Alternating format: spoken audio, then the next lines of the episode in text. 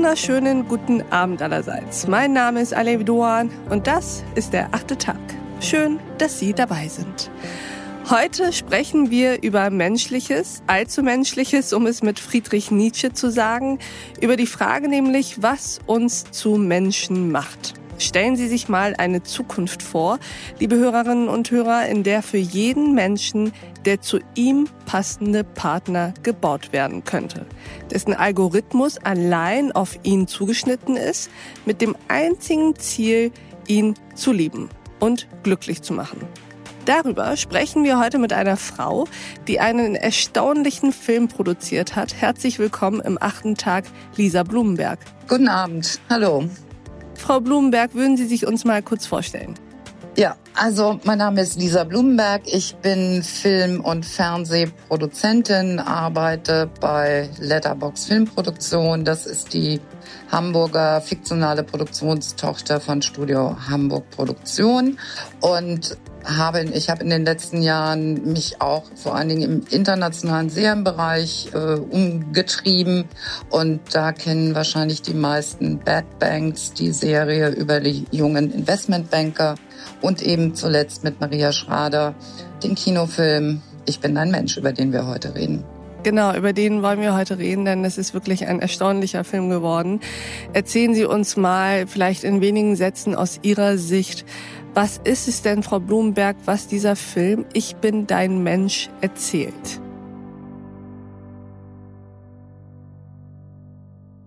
Also es geht um eine Wissenschaftlerin, Alma, gespielt von Maren Eggert.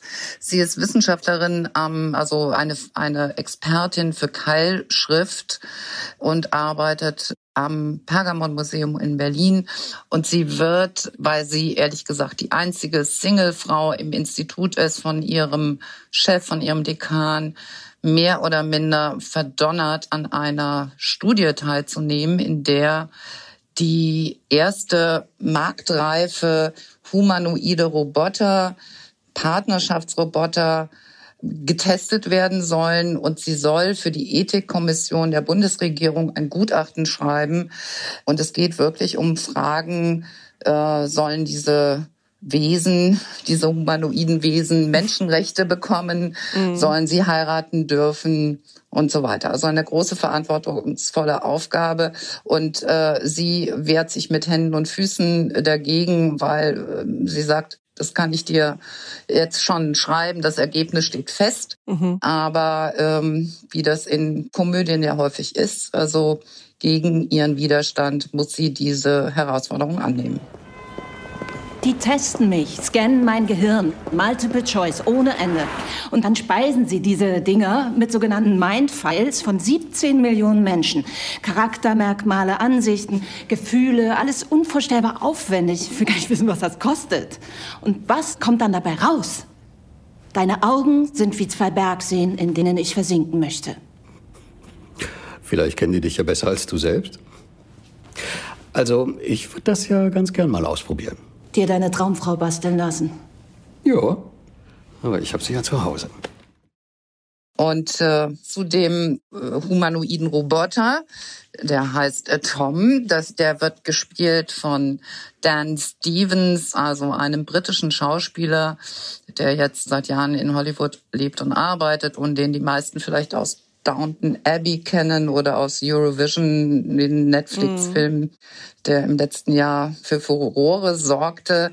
Also das ist ein sehr gut aussehender, sehr zuvorkommender, menschenähnliches, äh, künstliche Intelligenz, die sozusagen mit den Wünschen und Bedürfnissen von Alma programmiert wurde und auch mit Millionen von Mindfiles, äh, sozusagen Erfahrungen aus dem menschlichen Erleben. Genau, er ist sozusagen genau auf Almas Wünsche und Bedürfnisse zugeschnitten, auch solche, die ihr vielleicht gar nicht so richtig bewusst sind.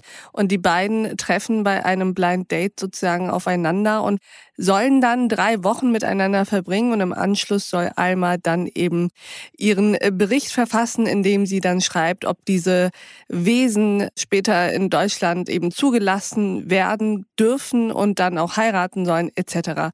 Wissen Sie, was ich an diesem Film am erstaunlichsten fand. Dass er nämlich vermeintlich ein Film über einen Roboter ist, aber eigentlich sich ab Sekunde eins als ein Film herausstellt, der so intim wie wenig andere den Menschen seziert und das Menschsein seziert. Woran glauben Sie liegt das und haben Sie das auch so wahrgenommen? Ja, das sehe ich ganz genauso. Die Versuchsanordnung klingt ja erstmal nach äh, Science Fiction, aber Maria Schrader, die ja zusammen mit Jan Schomburg das Drehbuch geschrieben hat, das auf einer äh, Kurzgeschichte, also lose auf einer Kurzgeschichte mhm. von Emma Braslawski basiert. Das ist natürlich genau das, was sie interessiert hat von einer Begegnung zwischen einer Menschin und einer Maschine zu erzählen, also auch ein bisschen die Rollen umzudrehen, also Frauen, dass Frauen als Objekt äh, betrachtet werden, ist ja sozusagen mhm. jahrhundertelang gelernt. Und mit Alma stellen wir uns natürlich die oder stellt der Film die großen Fragen nach, ja, was ist der Mensch? Was ist Liebe. Es geht sehr viel um Einsamkeit, vielleicht auch um sowas wie, wie viel Kompromisse geht man ein in einer Partnerschaft. Liebt man sich selbst genug, um jemand anderes zu lieben? Mhm. Also ich glaube, dass die Zuschauer da, je nachdem, in welcher persönlichen Situation sie sind oder an welchem Punkt im Leben, da an ganz unterschiedlichen ähm, Stellen andocken können.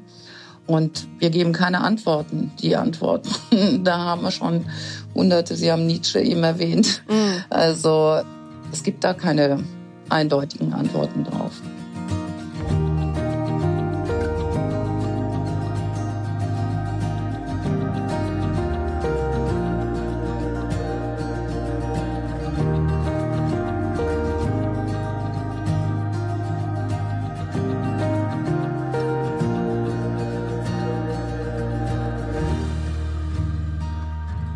Zu Beginn des Films, das ist eine sehr interessante Szene, sagt die Dame von dem Unternehmen, das diese Roboter herstellt, Sie wissen ja gar nicht, wie kompliziert es ist, einen Flirt zu programmieren. Und da dachte ich mir sofort, ja, das glaube ich gerne, dass das kompliziert ist.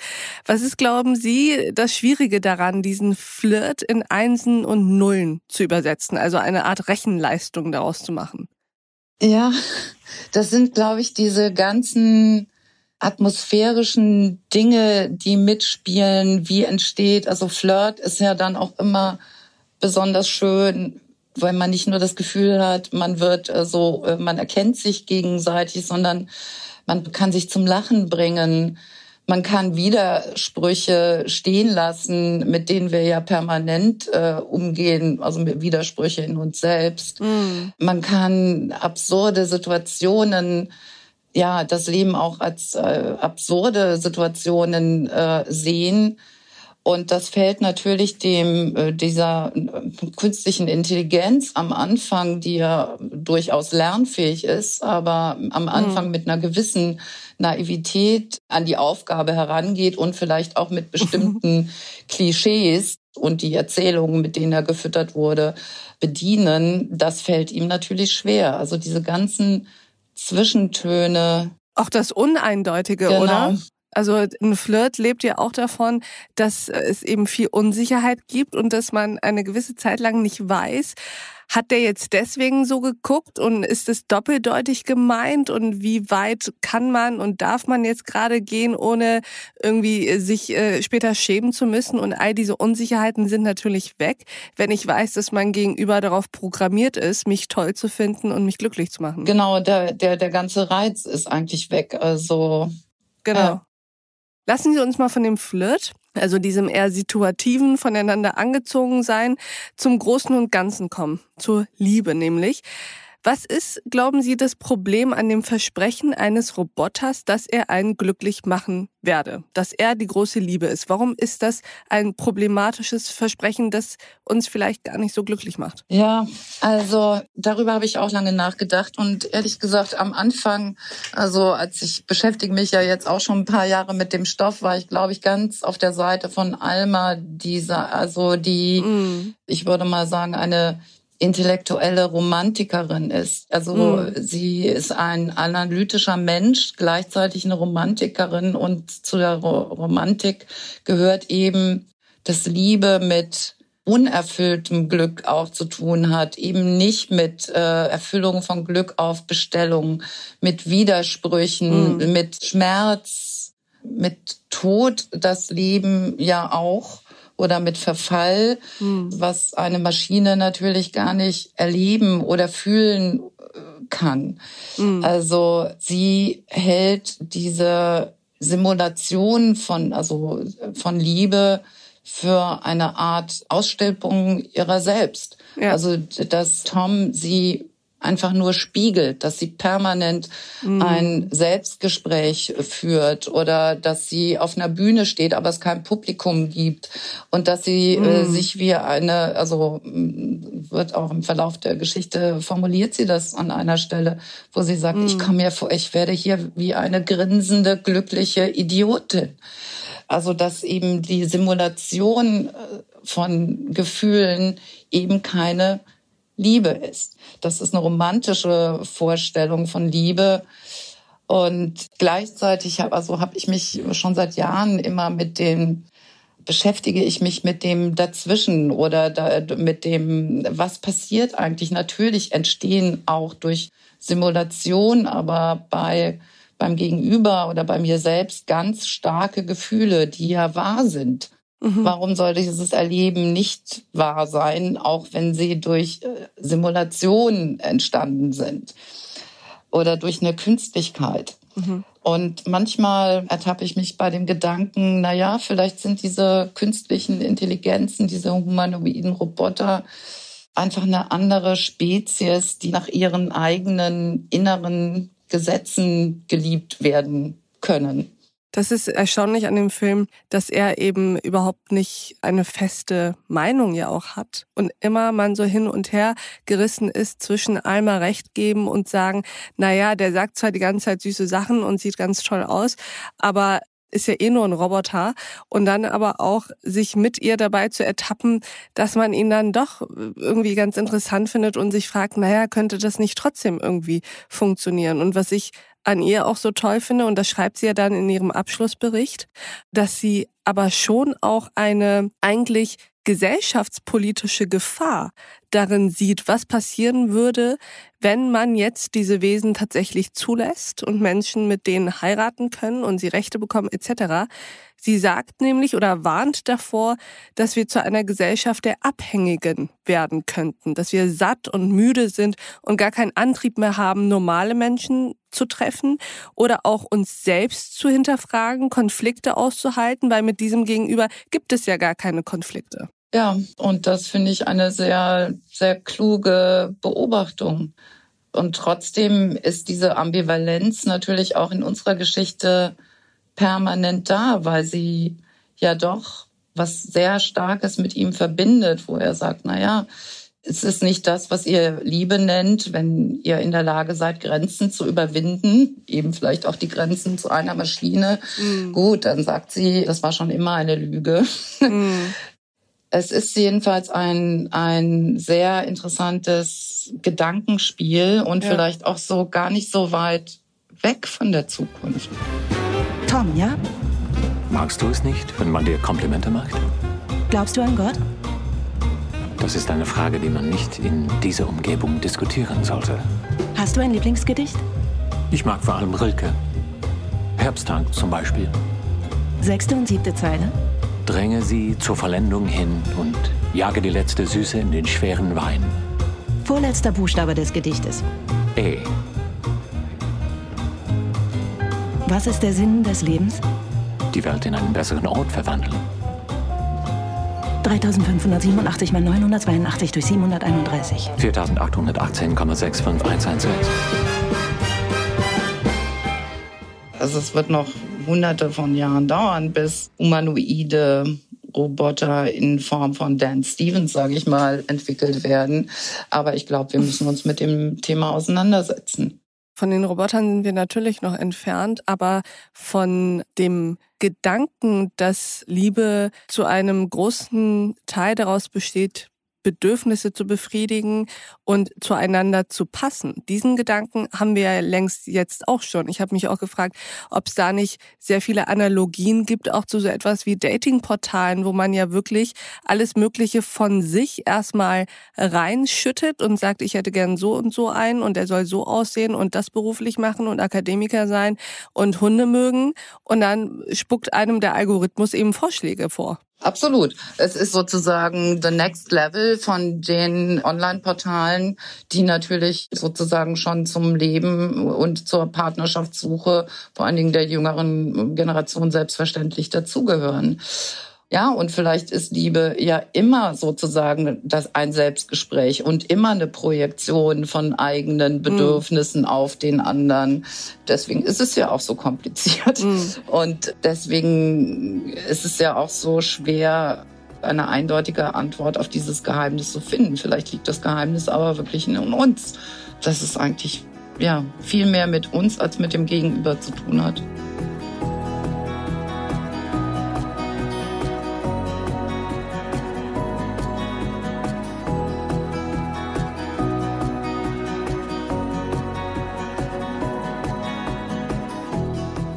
Wir wollen jetzt natürlich nicht verraten, wie der Film ausgeht und äh, überlassen es den Zuschauerinnen und Zuschauern, sich das anzuschauen.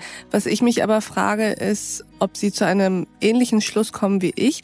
Denn ich habe mir nach dem Film die Frage gestellt, ob nicht das Unglücklichsein auch eigentlich das menschlichste aller Zustände zu sein scheint. Dass wir mit dem vollkommenen Glück scheinbar nicht so richtig viel anfangen können. Naja, vielleicht kann man das, äh, das Glück immer nur im Moment genießen. Und das Glück von auf Dauer ist wahrscheinlich schon eine, eine Lüge. Mhm. Und das Streben nach Glück ist ein starker Motor im Miteinander, im eigenen Leben, vielleicht bei den eigenen Ambitionen, bringt uns voran. Ja. Hätten Sie eigentlich das vielleicht als Abschlussfrage wenn Sie vor dieser Situation ständen, hätten Sie in Ihrem Bericht auch eher davor gewarnt, solche Wesen zuzulassen oder das eher freigegeben? Zu welchem Schluss wären Sie gekommen? Also, ich bin da sehr hin und her gerissen. Die Perfektion dieser künstlichen Intelligenzen und der Algorithmen machen zu ihnen ja auch sowas wie Persönlichkeiten. Auch wenn sie programmiert sind. Aber durch dieses Selbstlernen hm. ist wirklich die Vorstellung von, was ist Persönlichkeit, was ist ein freier Wille, also wird komplett aufgehoben. Ich hm. frage mich ja auch immer in meinem Alltag, also meine meiner Guilty Pleasures äh, sind äh, YouTube-Videos, die ich abends irgendwie zur Entspannung gucke. Und das hat wirklich mit Schminkvideos angefangen. Und aus irgendwelchen Gründen äh, hat der Algorithmus mich jetzt zum Beispiel zum Holzdrechseln gebracht. Und wo ich denke, ach, interessant, was er alles weiß. Und ich gucke das dann auch mit Leidenschaft. Also das ist jetzt eine vielleicht seltsame Assoziation, aber es sind Persönlichkeiten. Mhm. Und äh, wir müssen von ihnen lernen, vielleicht zukünftig, dass wir in der Lage sind, sozusagen Beziehungen auf Augenhöhe mit ihnen zu führen. Also hätten Sie sie zugelassen? Ich hätte sie zugelassen. Ich hätte ihnen Re Menschenrechte gegeben und ich hätte nicht zugelassen, dass sie gelöscht werden das erzählen wir nicht, wie ja. diese Frage sich am Ende dieses erstaunlichen Films weiterentwickelt und beantwortet wird.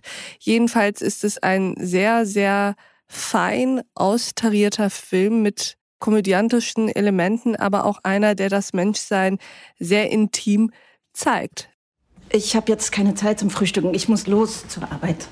Ich hatte mich so auf einen romantischen kleinen Brunch gefreut. Bisschen klönen und so. Ich klöne nie. Deswegen liebe ich dich. Pass mal auf, Tom. Ich weiß, du bist als potenzieller Partner programmiert.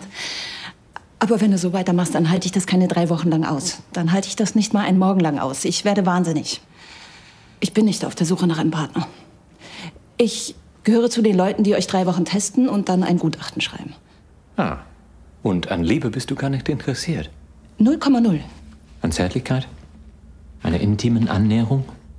Einem tiefen Blick in die Augen? Definitives Nein.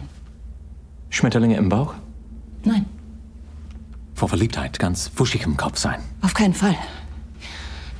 Also, ich schlag vor, du lässt mich in Ruhe und ich lass dich in Ruhe und dann bringen wir die drei Wochen einigermaßen würdevoll hinter uns. Kriegst du das hin? Mein Algorithmus ist darauf ausgerichtet, dich glücklich zu machen. Super.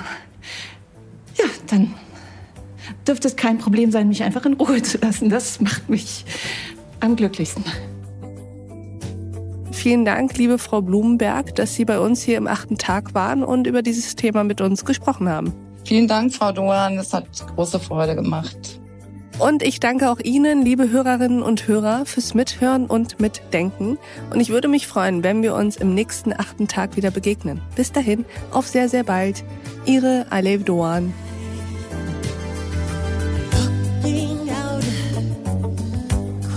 The night time.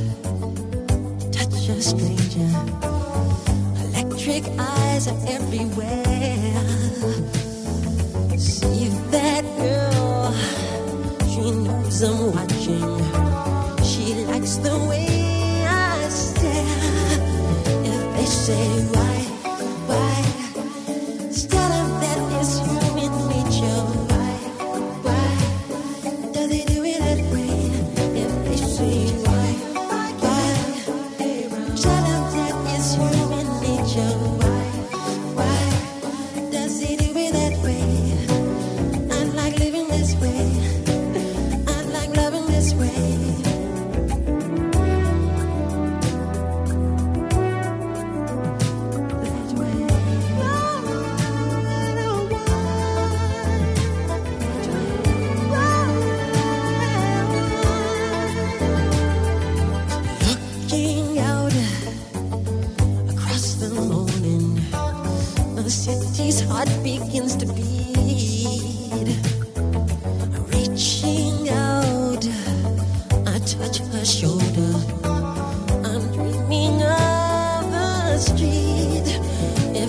sing.